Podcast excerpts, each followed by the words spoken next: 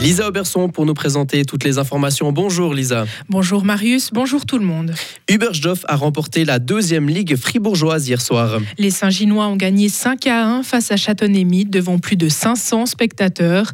Ils terminent premier du championnat avec deux points d'avance sur Ursi. Une saison réussie même si le deuxième tour n'aura pas été de tout repos. Le capitaine Saint-Ginois Lucas Agui. Je pense que c'est normal. C'est normal. On a, on, a, on a gagné tous les matchs en premier tour. Non, on n'a pas gagné tous les matchs, mais on a, on a beaucoup gagné, on n'a pas perdu.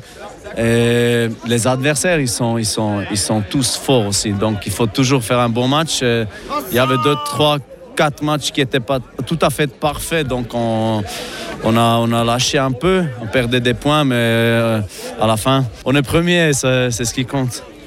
Uberstorf affrontera maintenant Saviez, meilleure équipe valaisanne pour tenter de monter en deuxième ligue interrégionale. À l'inverse, Villars-sur-Glane et le FC Don Didier sont relégués en troisième ligue. Une cyberattaque contre le Parlement. Le, le, ministère public de la Confédération a ouvert une procédure.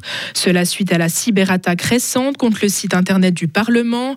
Les services du Parlement ont informé mercredi déjà que l'attaque avait pu être neutralisée. Aucun système interne ni données ne sont concernées. Pour des raisons de sécurité, aucun autre détail n'est communiqué. L'accueil des requérants d'asile en Europe franchit une étape importante. Les ministres européens de l'Intérieur ont trouvé cette semaine un terrain d'entente. Ils soutiennent l'introduction d'un mécanisme contraignant et solidaire de répartition des demandeurs d'asile. Les personnes en quête de protection seront enregistrées dans des centres situés aux frontières extérieures de l'Europe. Si leur demande, demande semble fondée, elles seront alors relocalisées dans les différents pays de l'espace Schengen. La Suisse participe à ces discussions et s'engage pour l'introduction de ce nouveau système. Étienne Piguet, vice-président de la Commission fédérale des migrations. La Suisse a tout intérêt à participer à une politique d'asile commune. Elle a d'ailleurs euh, toujours manifesté son intention de le faire. Quelle que soit la situation de l'asile en Suisse, c'est positif. C'est-à-dire que tout le monde finalement a intérêt à ce que le système d'asile européen fonctionne, respecte les droits, soit uniforme, ne soit pas inégalitaire d'un pays à l'autre, et la Suisse, de ce point de vue-là, doit participer. Ensuite, dans l'état actuel des demandes d'asile, je dirais, on ne peut pas dire en termes de nombre de personnes que la Suisse serait nécessairement gagnante ou perdante d'une réinstallation. La Suisse accueille une proportion de demandes d'asile actuellement qui est plus ou moins proportionnelle aux critères qu'on peut imaginer, c'est-à-dire la population, euh, la prospérité, euh, le taux de chômage, etc. Donc, je dirais que même si on appliquait une clé de répartition aujourd'hui, eh bien, ça ferait pas une grande différence directement pour la Suisse.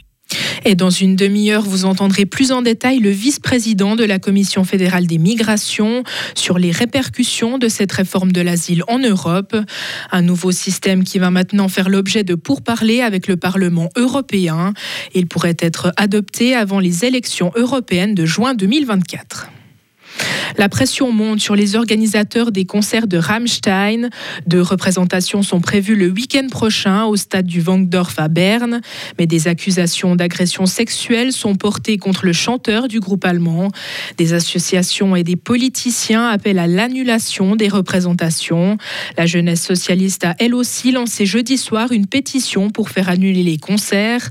De son côté, l'organisateur de l'événement plaide la présomption d'innocence. Dans ce contexte, il n'y a pas de base juridique pour une annulation selon lui. Retrouvez toute l'info sur frappe et frappe.ch.